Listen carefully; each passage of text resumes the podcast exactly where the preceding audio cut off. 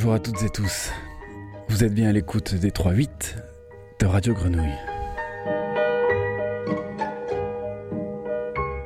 Bienvenue dans l'heure exquise, le magazine dédié au cinéma. Aujourd'hui, nous recevons deux invités, deux invités que nous allons laisser converser en tête à tête pendant une heure. J'accueille tout d'abord Jamil Beloussif, réalisateur et membre fondateur de l'association Le Clou. Salut Jamil. Salut. Alors Jamil Leclou propose des ateliers de cinéma qui se déclinent en description, analyse et interprétation d'images et Le Clou organise également des événements comme cette rétrospective dédiée aux œuvres du cinéaste algérien Lagdar Tati présent avec nous dans le studio. Bonjour Lagdar. Bonjour.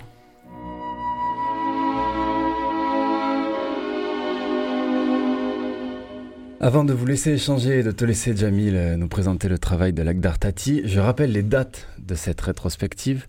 Mercredi 11 décembre à 19h, à La Baleine, seront projetés trois de vos films Lagdar, deux cours, Aveux et Janusopolis, et un moyen métrage réalisé dans les rues d'Alger, Joue à l'ombre. Les projections seront suivies donc d'un débat en votre présence sur le thème des représentations signifiantes et signifiées de l'Algérien à l'écran. Et puis le lendemain, jeudi 12 décembre à 20h, au Variété, sera projeté Fais soin de toi, votre premier long métrage documentaire réalisé en 2017. Et enfin, vendredi 13, à 17h30 à la librairie Transit, on vous retrouvera tous les deux, Lagdar et Jamil, pour un atelier d'analyse de l'image participatif autour d'une séquence de Fais soin de toi. Lagdar Tati, Jamil Belossif, je vous laisse le studio et on se retrouve dans une heure. Belle heure exquise.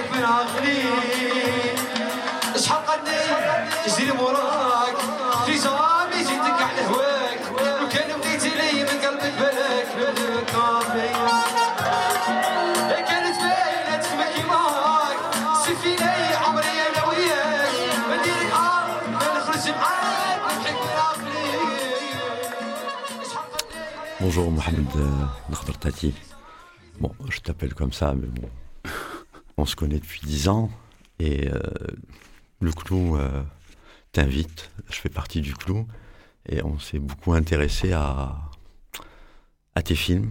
Comme je te connais depuis dix ans, j'en avais déjà vu trois, puis j'en ai découvert d'autres. Disons un phénomène assez étrange de connaître quelqu'un depuis dix ans qui fait des films et découvrir ses premiers films alors que je les avais jamais demandés. As fait neuf films. Le premier est en 97, c'est La Chaussure. Je vais rapidement les énumérer, mais ça vaut le coup parce que j'expliquerai pourquoi. Fort Accord en 98, Janusopolis en 99, Sans photo dans la cour en 2000.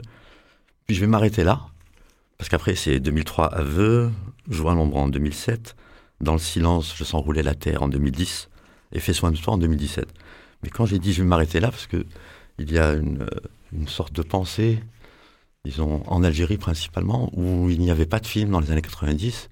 Et disons que tu fais partie des contre-exemples à cette doxa.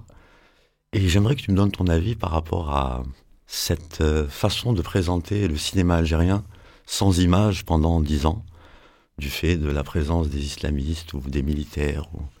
Enfin, ce qui est dit le plus souvent, c'est qu'il n'y avait aucun cinéma à cette période-là.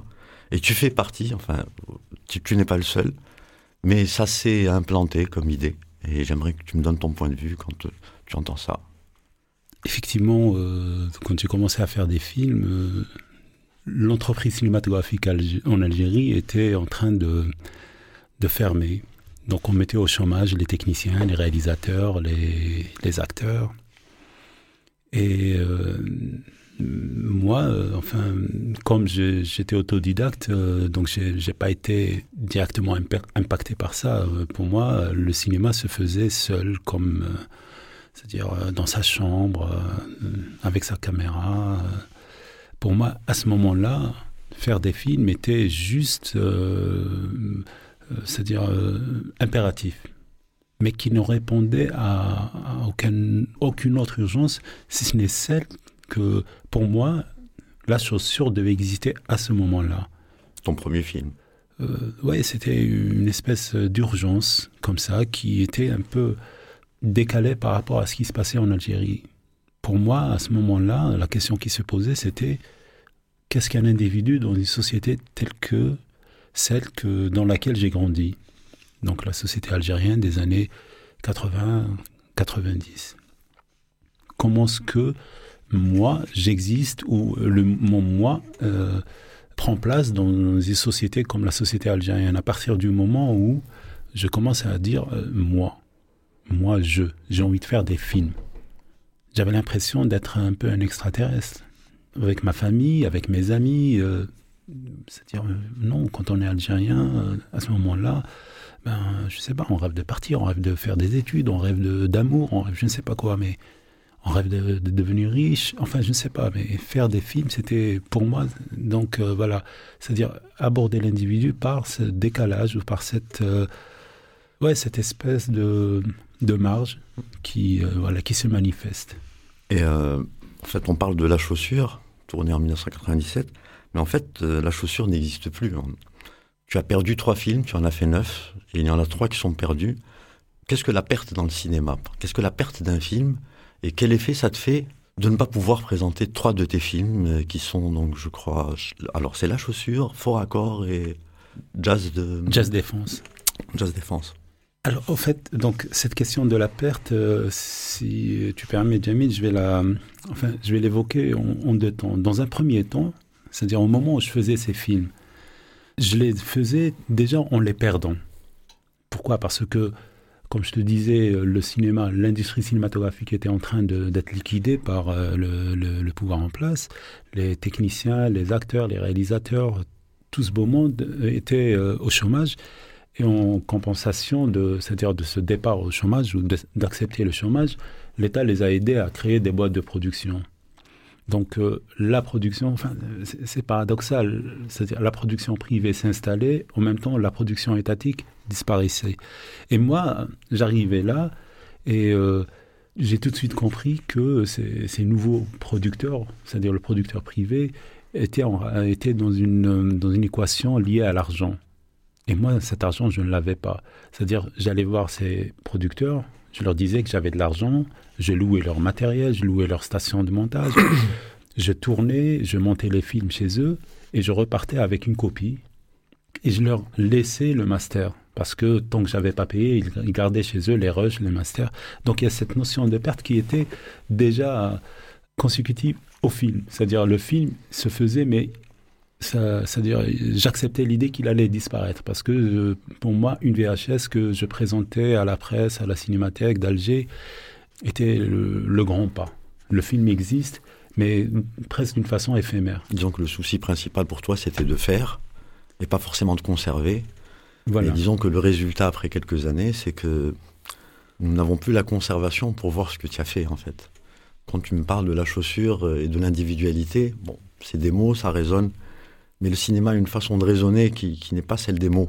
Par exemple, tu vois, il y a peut-être une étrangeté dans une radio à parler de cinéma sans images. Quand on va parler de tes films, peut-être un peu plus en détail tout à l'heure, il va falloir faire de grands écarts, en fait. Et euh, je n'ai jamais vu quelqu'un à qui euh, j'ai pu décrire une photo qui a pu se la représenter réellement, tu vois ce que je veux dire? Oui. Et euh, ce souci de, la perte, comment est-ce que tu arrives à, l'organiser en toi? C'est pour ça que je te disais, pour ma réponse, elle va être déclinée en deux temps. C'est-à-dire, euh, pour moi, le film était fait, mais avec le risque, mais le gros risque de le perdre une fois qu'il soit, qu'il soit fait, donc ce côté éphémère du film. Et puis arrive, euh, c'est-à-dire euh, le moment actuel où, par exemple, confronté à cette proposition de rétrospective, j'ai commencé à me dire, bah tiens, il y a la chaussure, il y a Fort Accord, il y a Jazz Défense. Comment je vais faire pour les récupérer? J'ai commencé à, prendre conscience de la perte, c'est-à-dire la gravité de la perte. Avec la perte de ces films-là, c'est-à-dire mon premier plan, ma première rencontre avec la caméra, ma première leçon cinématographique pour la chaussure, comme c'était un film muet, le technicien est venu avec une caméra sans micro. Et j'étais obligé de refaire le bruitage de tout le film tout seul, euh, avec euh, un enregistreur. C'est-à-dire, euh, j'ai monté le film, il n'y avait ni musique, ni son, ni bruit, ni rien du tout. Et, là, je me suis dit, bah, le cinéma, c'est pas que de l'image, c'est le son aussi. Du coup, euh, voilà, pour moi, maintenant, quand je fais un film, le son est, capital. C'est-à-dire, j'ai toujours cette phobie de, de, ne pas écrire le film en, termes sonores.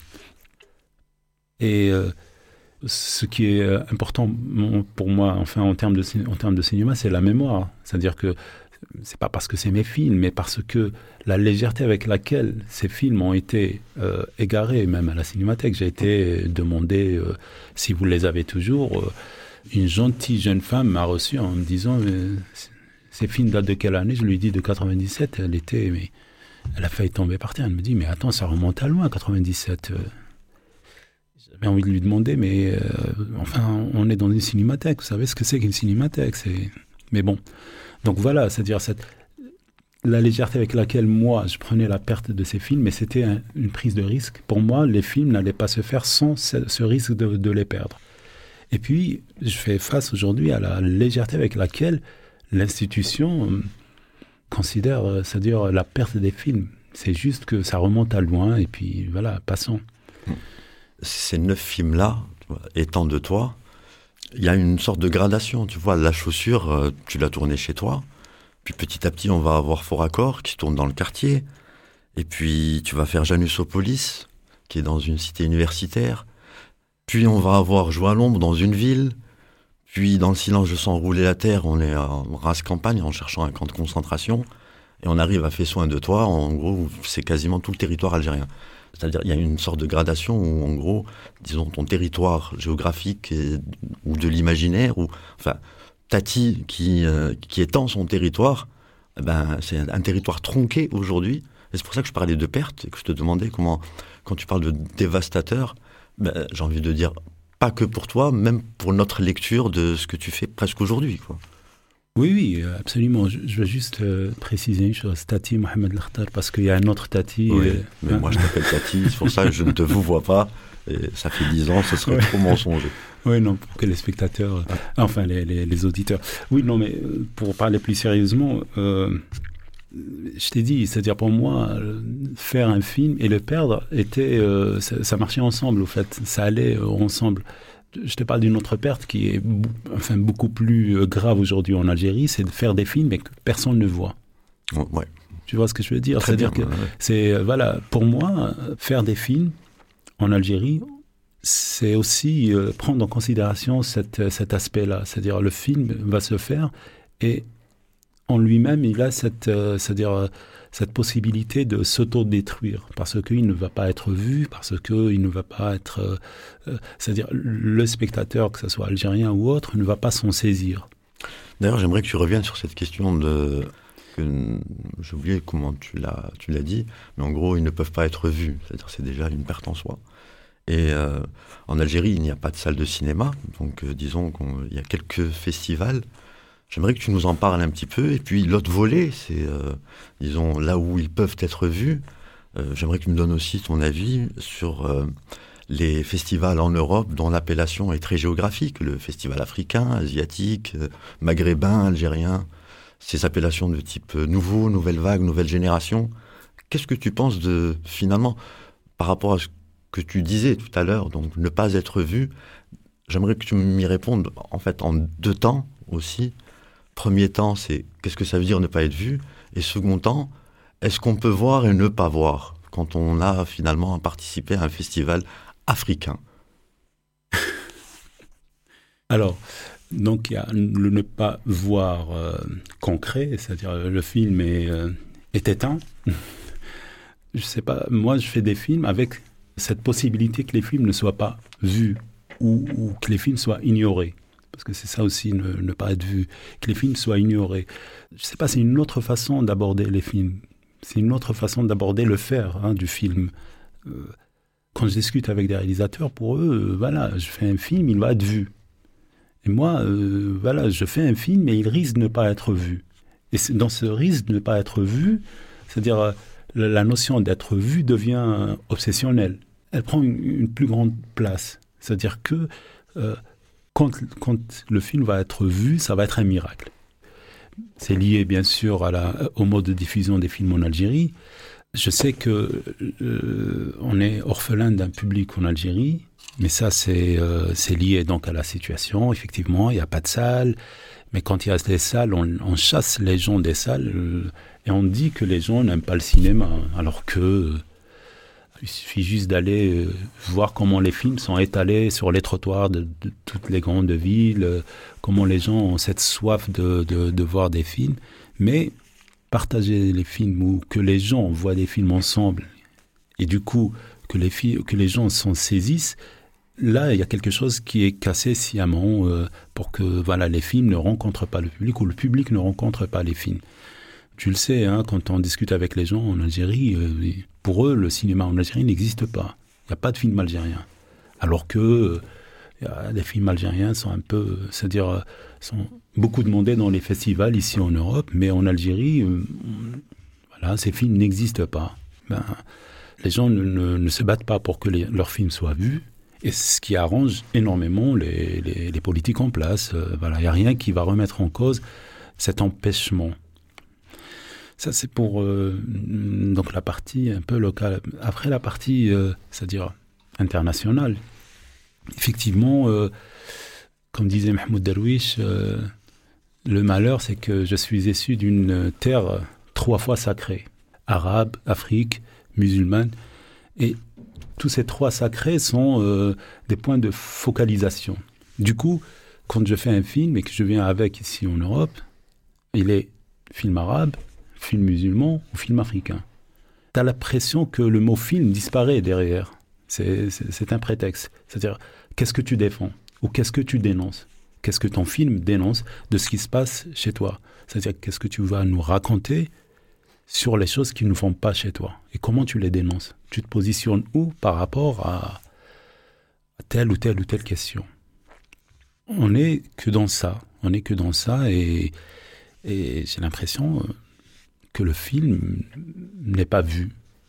Les spectateurs en Europe ne s'en saisissent pas parce que justement, euh, euh, ils sont dans l'attente ou dans le, la quête de, de, mon positionnement, moi, en tant qu'auteur, par rapport à telle ou telle ou telle autre question liée à ces, trois, à, ces trois sacrés. Mais euh, tu vois cette doxa qui te pousse à, à, la dénonciation, est-ce que c'est pas antinomique avec le travail d'un faiseur d'image.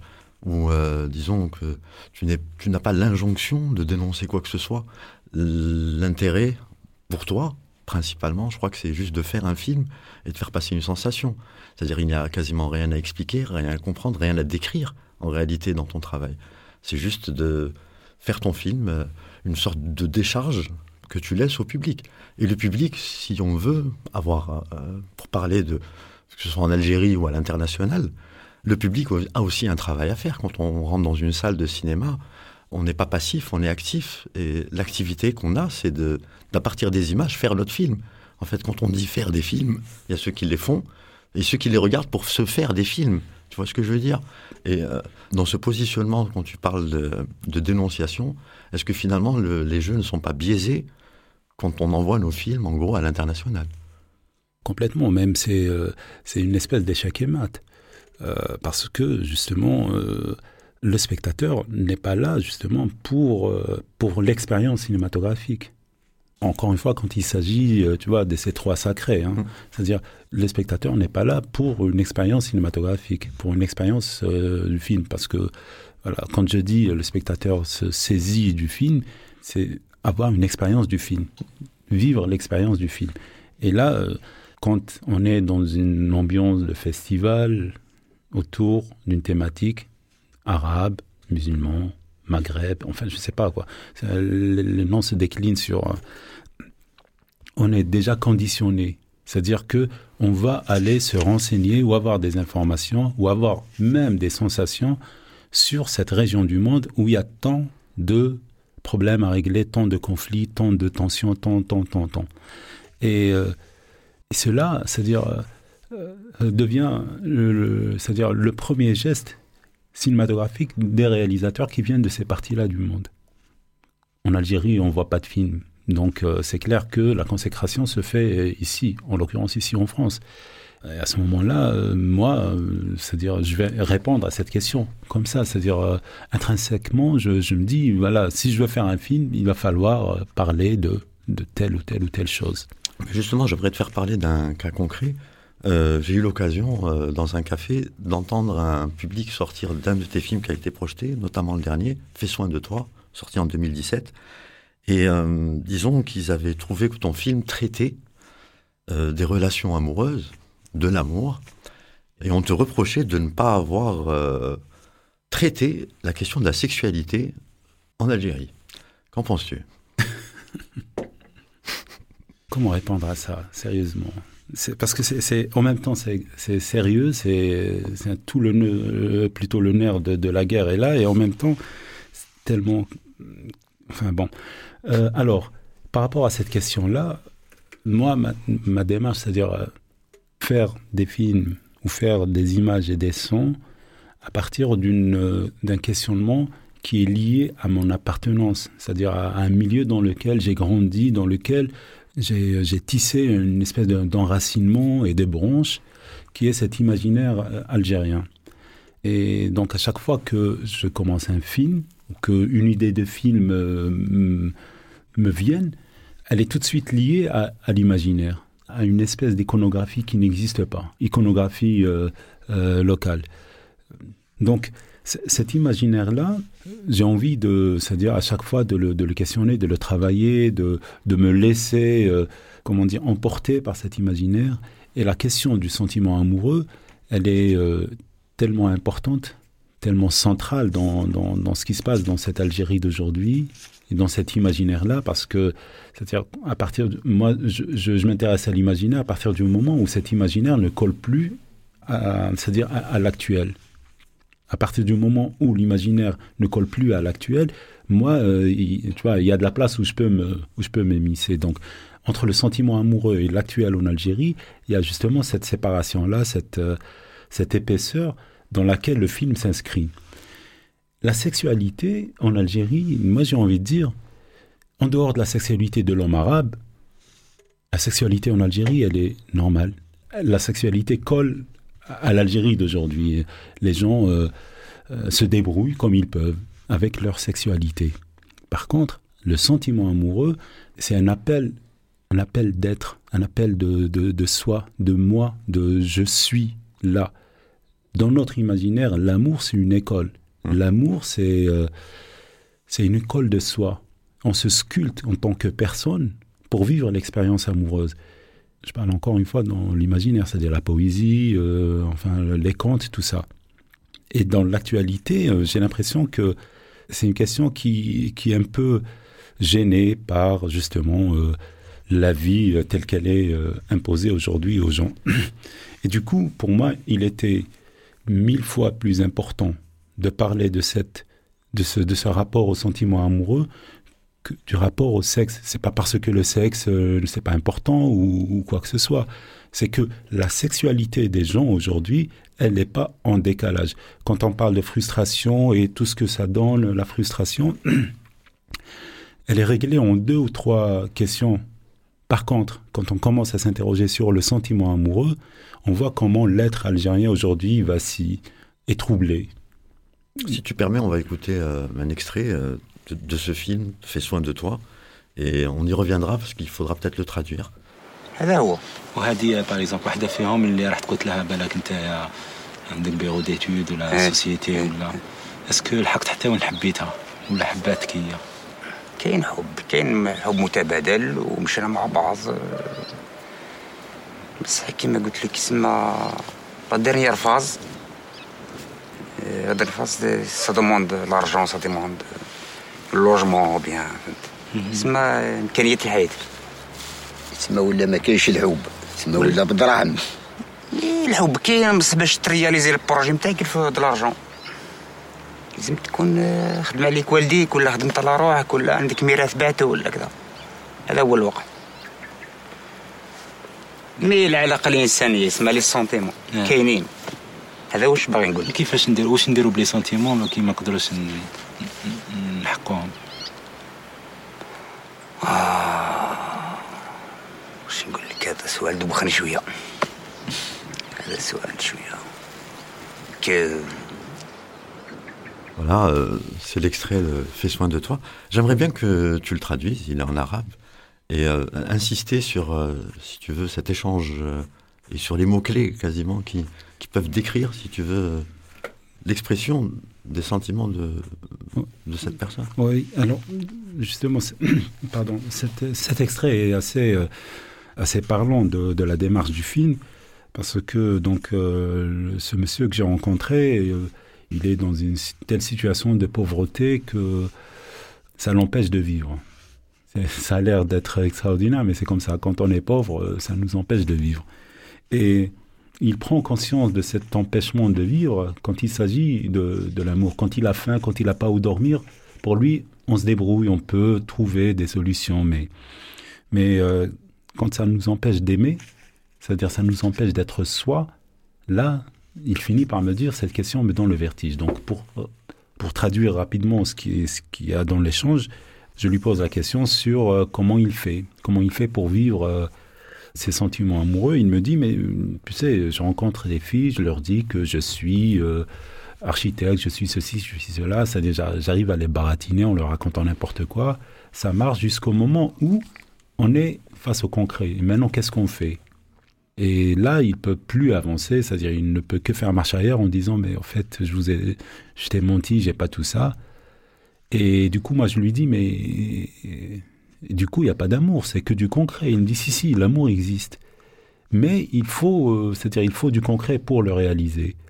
Et là, je lui pose encore une autre question. Je lui dis mais du coup, comme, comme ça existe, qu'est-ce qu'on fait de ce sentiment quand on peut pas le réaliser, quand on peut pas le vivre? Et là, il me sort une réponse.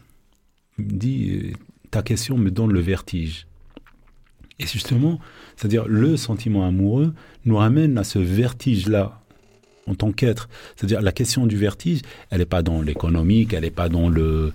Parce que l'économique, on, trouve une solution. Au pire, euh, voilà, on va vers l'illégalité. Mais quand il s'agit de sentiments amoureux, de cet euh, appel, euh, appel d'être, ben on est face au vertige. C'est voilà, donc c'est un peu la démarche du, du film concernant ce film et les autres, hein, est-ce que tu ne trouves pas, par exemple, euh, est-ce que tu ne trouves pas périlleux euh, le fait de parler de, tes films? Tu vois, par exemple, là, tu vois, on a eu du son, et j'ai tout de suite envie de te demander, tu fais des images, et comment tu les fais, tu vois? Dans cette question de faisabilité de tes films, tu vois, cette part de, de risque, d'être dans le dévoilement et peut-être, tu vois, d'enlever toute la substance, peut-être de l'énergie qui servirait à peut-être à faire d'autres films. Est-ce que tu te sens euh, sous pression, si tu veux, en parlant de tes films, à, la première personne. Plus que ça, parce que pour moi, c'est euh, c'est une autre façon aussi de voiler les films, c'est-à-dire de, mettre du discours euh, sur les films. Paradoxalement, plus le film n'est pas vu, plus je suis ramené à en parler. Plus les films est là, moins j'ai à intervenir. Donc, effectivement, parler des films, pour moi, c'est ces espèces de couches inutiles qu'on vient de, de, de, mettre sur les films, ces, ces espèces de voiles qu'on vient jeter sur les films. C'est pour aborder aussi la question de la critique cinématographique et la question du public qui a, en sortant d'une salle ou d'un débat. Euh, est-ce qu'il y a des critiques qui t'ont touché au point de douter? Est-ce que par exemple le fait que je te dise, voilà, là, là on se parle directement, que je vois dans ton film, par exemple, tu vois, dans ta manière de, de monter ce film-là, Fais soin de toi, par exemple. Tu vois, il y a une sorte de pression des plans, entre guillemets, qui se fout du sens. Et le rythme prime. À la limite, on pourrait faire encore un Fais soin de toi 2, 3, et qui prendrait autant de force à chaque fois en cherchant un nouveau rythme. Et disons que le sens, presque, j'ai envie, envie de te dire, nous intéresse peu dans ce film. Et ce qui est euh, presque euh, jouissif, c'est la question du rythme. Et j'ai lu quelques critiques concernant ton film. J'ai trouvé que personne ne s'était intéressé à ça. Du coup, euh, tu vois, ma première réponse trouve tout son sens. Effectivement, j'ai l'impression qu'on met des voiles justement sur, sur le film en, s'intéressant, par exemple, à, cette absence de, de, sexualité ou à des questions que le film ne, porte pas en lui. Je trouve ça bizarre. C'est-à-dire, tu fais un film et on te dit, mais mais il n'y a pas ça dans ton film. Et, ce qu'il y a dans le film, est-ce que, euh, enfin, je sais pas, est-ce que, est-ce que, est-ce que, est-ce que vous l'avez vu? Est-ce que, et on parle souvent de ce qu'il n'y a pas dans le film parce que justement il y a cette question des trois sacrés. Et du coup, tu me parles des critiques. Ben oui, euh, pour moi, j'ai pas, ouais, j'ai pas eu, euh, enfin, j'ai eu des retours beaucoup plus intéressant, euh, des gens qui ont vu le film comme ça, euh, en disant mais euh, la question du rêve, enfin, ça me parle parce qu'effectivement le rêve chez nous, c'est extrêmement important, c'est-à-dire c'est c'est le rêve qui nous dit dans quel état de santé on est, santé affective. Et par exemple, quand quelqu'un me dit ça, moi je, je, me dis tiens voilà, il a il a pris une part du film et, et c'est vachement intéressant.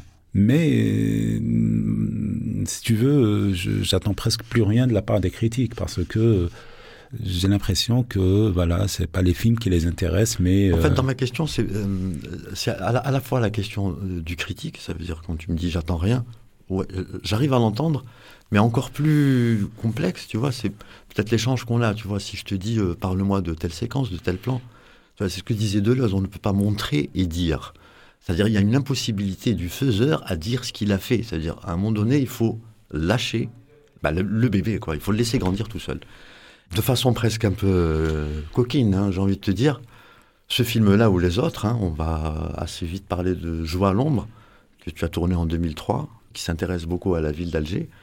Dans ce film, une critique encore, tu vois, t'as été faite, j'étais présent dans la salle, euh, le directeur de la Cinémathèque d'Alger t'avait dit ton film n'a pas de, rappelle-moi, de non de, il, ne suggère euh, pas de, il n'est pas subversif, voilà. Ah Je me souviens euh, qu'il y avait eu tout un débat autour d'un des plans que tu avais tourné concernant une fille qui mettait euh, sa main dans une baignoire remplie d'eau.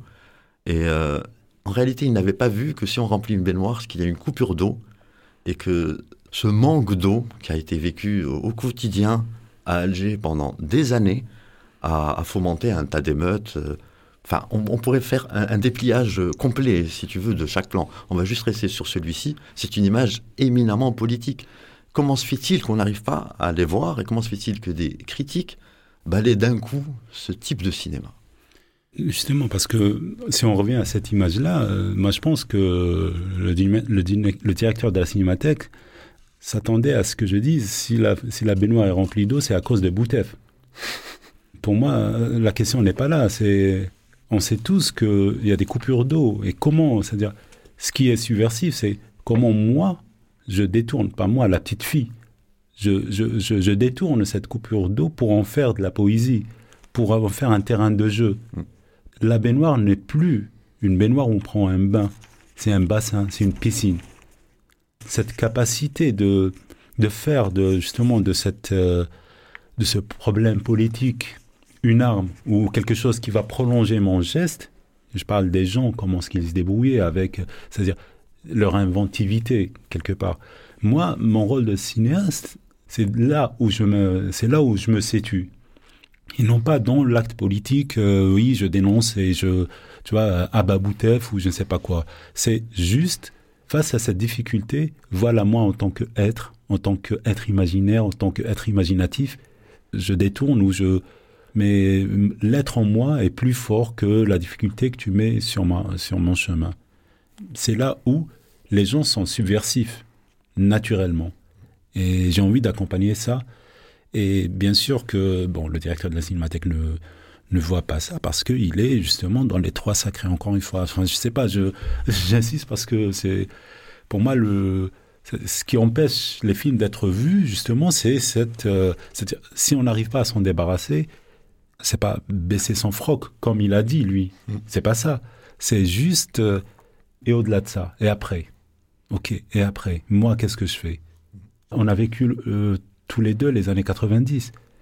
On n'a pas été, on n'a pas pris les armes, mais on a, on a été subversif dans notre façon de continuer nos études, de, de, de, rêver d'aimer, de rêver de partir, de rêver de rester, d'avoir peur. Disons que moi j'appelle ça la partie euh, voilée, si tu veux, c'est-à-dire c'est presque nos, jardins secrets. Et justement, j'aimerais te proposer euh, une sorte d'exercice.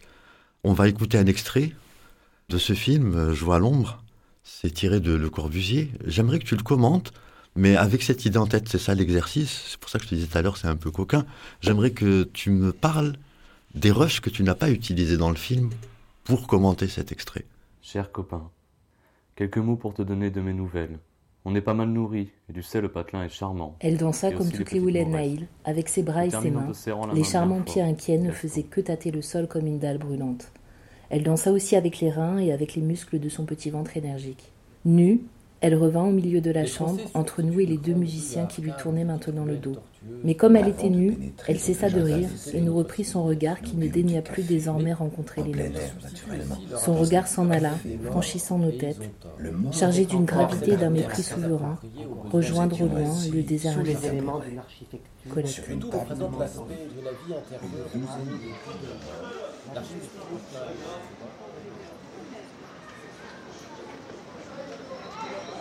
L'architecture arabe nous donne un enseignement précieux. Elle s'apprécie à la marche avec le pied. C'est en marchant, en se déplaçant que l'on voit se développer les ordonnances de l'architecture. C'est un principe contraire à l'architecture baroque qui est conçue sur le papier autour d'un point fixe, théorique, je préfère l'enseignement de l'architecture arabe.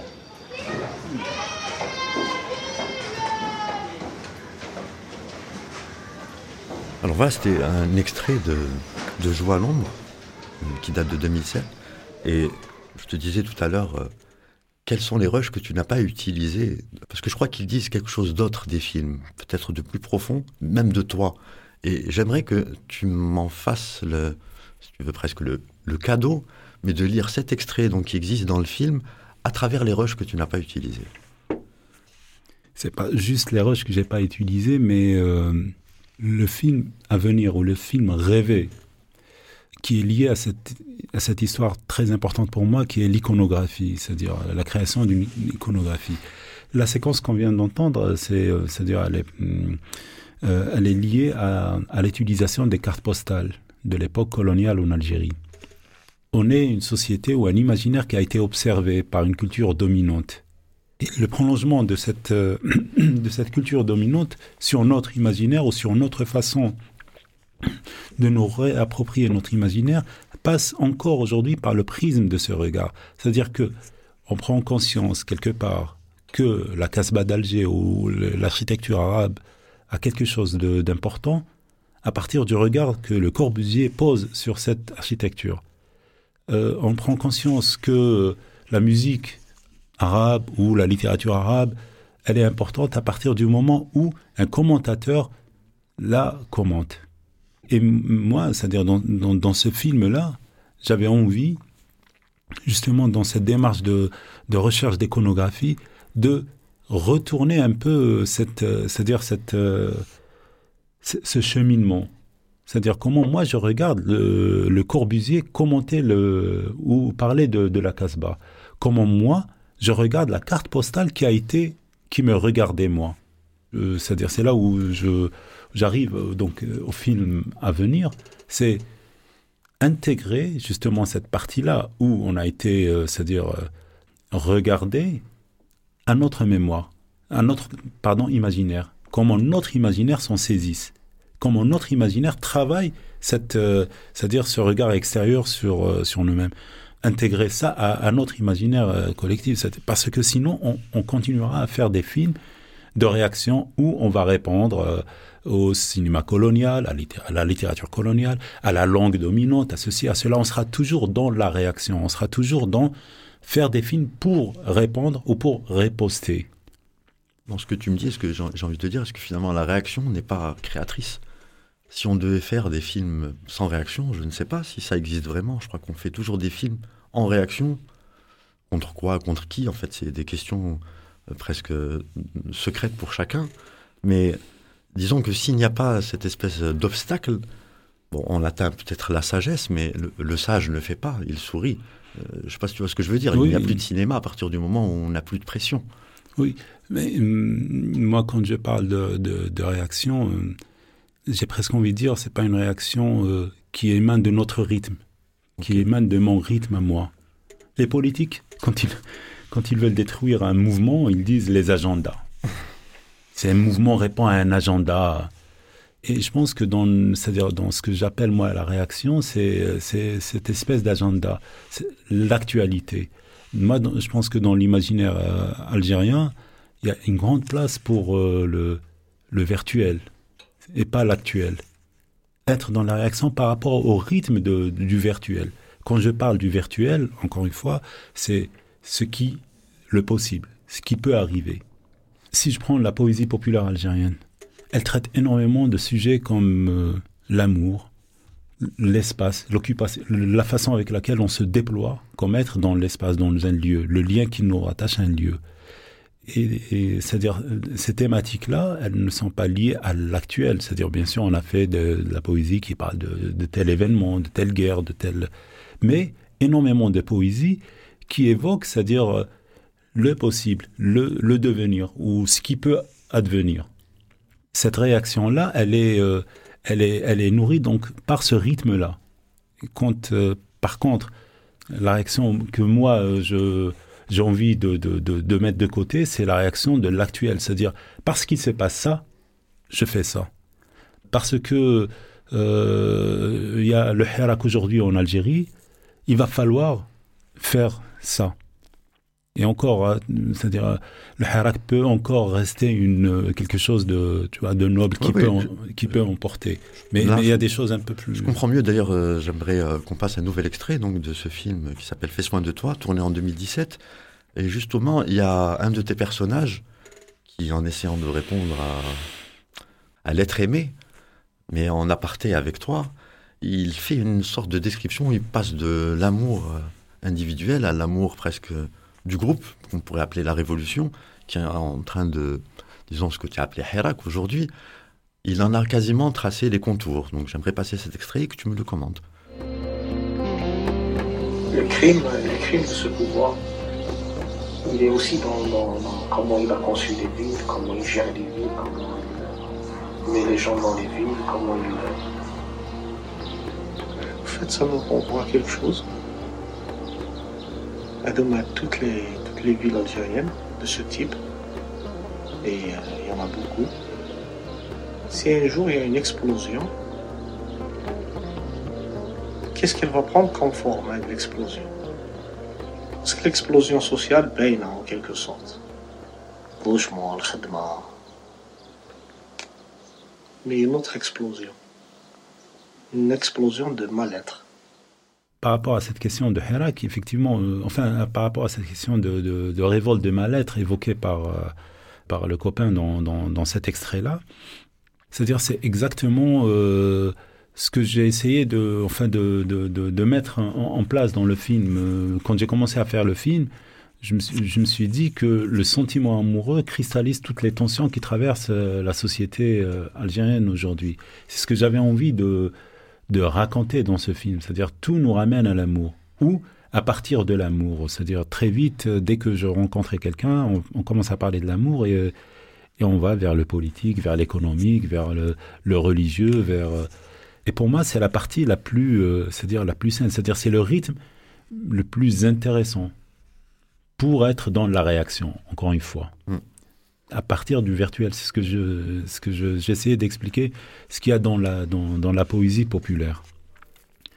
Et par rapport, euh, donc, euh, c'est-à-dire à, cet extrait-là, ce, ce que je trouve assez, euh, assez ingénieux chez, chez, le copain, c'est que à partir du sentiment amoureux, il, il parle de la révolte pour le mal-être. J'ai l'impression que ce que le Herak a exprimé, la forme, elle est exactement dans ce, dans ce qu'il a nommé la révolte du mal-être. C'est bizarre de, se donner rendez-vous une fois par semaine. On est en communion, on, crie, on chante, on, voilà, et puis on rentre chez soi et puis euh, toute la semaine, on vit notre vie normale. C'est-à-dire, on est dans le. C'est un peu être dans, dans, dans deux temps.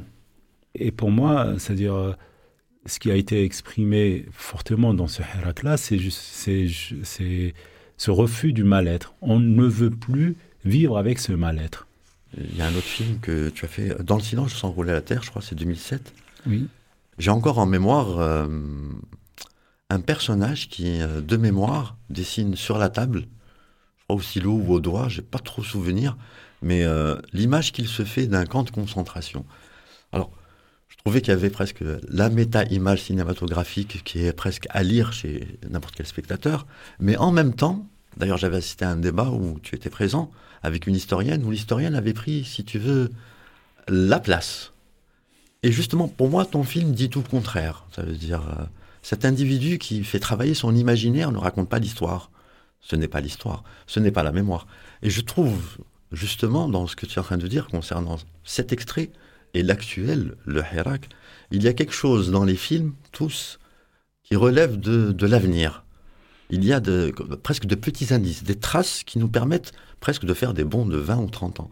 Est-ce que tu es d'accord avec ça? Et j'aimerais que tu nous parles un petit peu de Dans le silence, je sens rouler la terre, pour étayer, si tu veux, cette question de, l'avant, après, le lendemain ben, euh, C'est-à-dire ce que, ce que toi tu appelles l'avenir, moi je, je, l'appelle l'imaginaire. C'est-à-dire pour moi l'imaginaire, euh, voilà, c'est une espèce de, de, de, nuage qui est euh, dans le passé, dans le futur et, dans, au présent.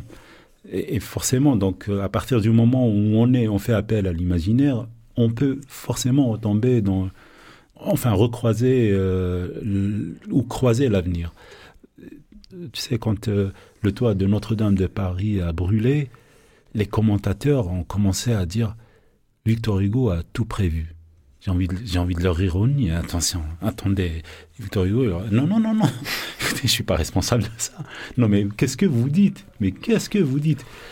C'est pas vrai, je n'ai pas prévu.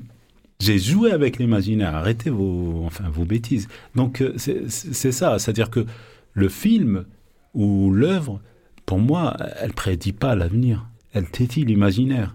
Et après, quand l'imaginaire rencontre l'actuel, c'est oui, c'est une petite jouissance, quoi. Mais c'est pour ça que la chose est là.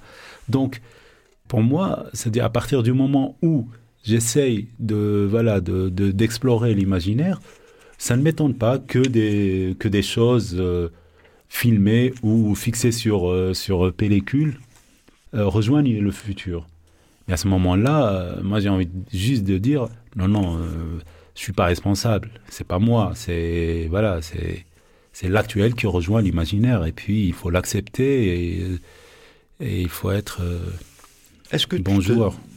Je fais un saut, c'est-à-dire je saute du coq à l'âne. Est-ce que tu te sers de de tes expériences de ces films, c'est-à-dire ces neuf films, pour faire le dixième? Et est-ce que tu crois que l'expérience sert, enfin l'expérience des films hein, individuels, sert au film suivant Alors si tu parles de l'expérience, euh, la pratique, j'ai envie de te dire non, c'est euh, voilà, c'est 0-0 euh, balle au centre, quoi. Rien ne compte après. Par contre, si tu parles de, justement de, de, ce qui nous nourrit ou de ce qui, ce qui me nourrit moi en tant que, en tant que réalisateur, complètement. Pour moi, c'est ce qui fait une œuvre. Ou quand, voilà, quand je m'exprime, euh, enfin quand je, je, raconte un peu le film que j'ai envie de faire, je parle d'une œuvre cinématographique, c'est-à-dire à partir du premier film jusqu'au prochain et celui qui viendra après pour moi, c'est chaque film vient s'inscrire dans, dans une démarche qui, euh, si on veut la résumer, devient le style. C'est-à-dire, euh, qu'est-ce qui fait que tes films sont tes films et non pas des films comme ça? Parce qu'il y a derrière, il y a toi, il y a, il y a, ton style, il y a. Et euh, vu que tu me réponds comme ça, j'ai envie de te dire, au départ, tu faisais des fictions et puis tu es passé au documentaire. Bon, avec le recul, ça fait quelques années maintenant, je crois, le premier documentaire, c'est euh, avec euh, Sans photo dans la cour. Oui. Il s'inscrit en milieu des fictions, presque, celui-ci. Mais j'ai envie de te dire, euh, dans ce bloc fictionnel qui est arrivé au documentaire, on va faire une sorte de chronologie comme ça, comment t'expliques cette cassure? Tu sais, je suis, mais je pense que euh, quelque part toi aussi, hein, on est venu au cinéma par des chemins de traverse. C'est-à-dire, moi, je regardais des films et euh, énormément de films me dérangeaient dans le mauvais sens. Je trouvais ça nul, mais comment on peut faire des films comme ça? Et je me suis retrouvé à faire des films. C'est-à-dire, l'envie de faire des films m'est venue à partir du moment où je voyais des films qui, euh, qui gâchaient leur, leur énergie, leur rythme, leur, leurs histoires mais j'ai commencé à faire des films en étant euh, complètement autodidacte. Je te racontais euh, ma rencontre avec la caméra, avec l'absence du son, avec euh, plein d'autres choses. C'est-à-dire cette façon autodidacte de faire, elle est, elle est, elle est, elle est déterminante. C'est-à-dire que on fait des films comme, comme on le sent, comme, comme ça nous vient. Et moi, j'ai résisté à l'idée de faire une école cinématographique, à tort ou à raison, je ne sais pas, mais en, me disant, je vais perdre justement ce côté un peu sauvage, ce côté un peu libre. Donc dans la fiction, je trouvais qu'il y avait, euh, quand j'ai commencé à, faire des films, dans la fiction, je trouvais qu'il y avait trop de règles. Et pour moi, le documentaire, c'est une espèce de liberté de création commencer à aller dans des festivals du documentaire. C'est étrange ce que tu me dis parce que les temps entre les fictions sont courtes, un an environ, et les temps entre les documentaires avoisinent les cinq ans. Pour le dernier film qui a mis sept ans, ça veut dire, c'est un peu ça que je questionne. Si tu veux, pour pousser un peu plus loin la, question, est-ce que tu ne te poses pas plus de questions en aparté aujourd'hui qu'avant? J'ai envie de te dire, euh, en fait, j'ai envie de questionner ta solitude pour faire. En réalité, passer de la fiction euh, au documentaire, quand je parle de cassure, c'est. Euh, parle-moi de cette solitude, de cet entre-genre. Enfin, même si ces genres-là, tu sais, ils sont très discutables, mais il se passe quelque chose ben, d'étrange pour moi. Mais, oui, enfin, je te parlais de cette liberté. Donc, pour moi, faire de la fiction, c'était répondre à des règles. La règle de ceci, faire attention au faux raccord, ou. Euh, enfin, voilà, c'est-à-dire pour pour construire un récit qui se tient, il faut euh, répondre à des règles. Comme j'étais autodidacte, moi j'avais cette prétention, donc je dis bien cette prétention, de créer le cinéma à chaque fois que je fais un film. Et cette façon de, c'est-à-dire de, se donner cette liberté de créer le cinéma à chaque fois que je fais un film, trouvait sens dans la pratique du documentaire. C'est-à-dire, c'est pas juste, euh, tu vois, c'est pas juste un mot que je balance comme ça, créer le cinéma. C'est dans le documentaire, j'ai pris conscience que créer le cinéma, c'est-à-dire m'engage à des choses que je dois, euh, que je dois rendre avec le film, honorer avec le film, voilà.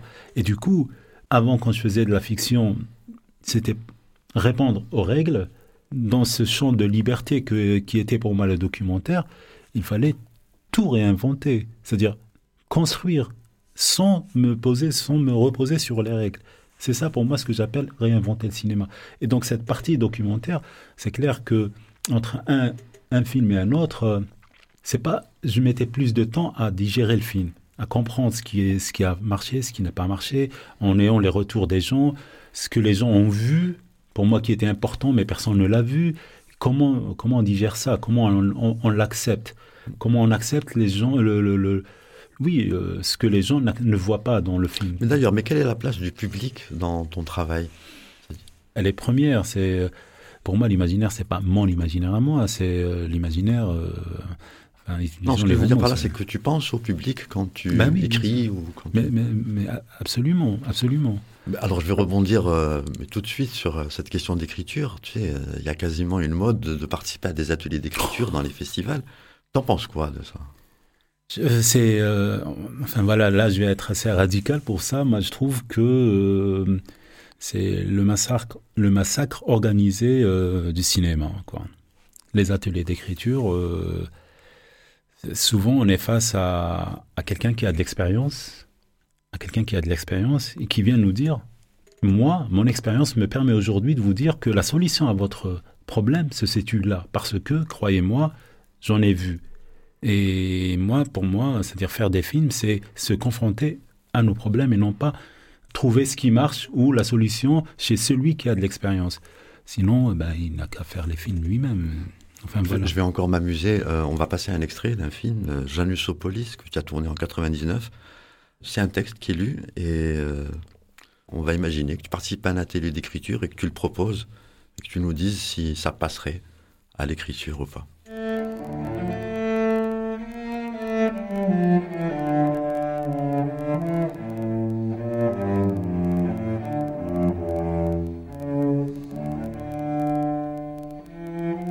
Pieds nus, les chiens errent dans les quartiers de ma ville. Fatalité de l'espoir, et les chiens errent dans les quartiers de mon corps. Saleté, douce saleté. De vomissement en vomissement, je corromps mon corps et je me surprends en flagrant délit de jouissance. Mon corps n'est pas ma ville. Le retour comme rituel. Souvenez-vous, les montagnes étaient imposantes et je crachais mon venin à la figure des passants. Moment absurde. La ville se referme juste avant que je n'arrive. Je fais le tour des murs, la ville s'endort profondément. En fait, euh, j'étais en train de revoir la tête de, l'intervenant euh, avec qui j'ai fait euh, le dernier atelier d'écriture et je le voyais bien me dire, mais où est-ce que tu veux en venir? Demande-toi, qu'est-ce que le spectateur va comprendre? Dans cette question, il y, a, ce piège de la compréhension. Est-ce que tu permets, j'ai envie de lui dire, est-ce que tu permets de m'intéresser à ce que le spectateur va sentir? Et j'ai l'impression que justement, dans les ateliers d'écriture, on essaie d'évacuer cette question-là pour être efficace, pour trouver ce qui marche. Ne pas perdre le spectateur. Pour rebondir là-dessus, on a l'impression aujourd'hui que le succès se mesure au nombre de personnes qui ont vu, au nombre de festivals auxquels on a participé. Je ne trouve pas qu'il y a une logique comptable qui nuit complètement à, si tu veux, au, travail que tu fais, par exemple, ou que d'autres font? Et pour pousser un peu plus loin, tu vois, l'invention de l'imprimerie, si on a plus de livres, c'est juste un accès, mais ça change rien en la qualité. Ben, l'imprimerie, euh, si tu veux, on a Voici qui est édité à 10 millions d'exemplaires, mais ça changera rien à Molière ou à Montaigne ou à Pascal. Est-ce que le cinéma vit cette chose aujourd'hui? Oui. ok, ben on va terminer là-dessus. Juste avant d'envoyer un extrait musical, euh, j'aimerais dédier ce morceau musical bah, à toi, parce que tu m'as aidé à le traduire dans mon dernier film, à Chonch, Ninish et Mimicha. Voilà.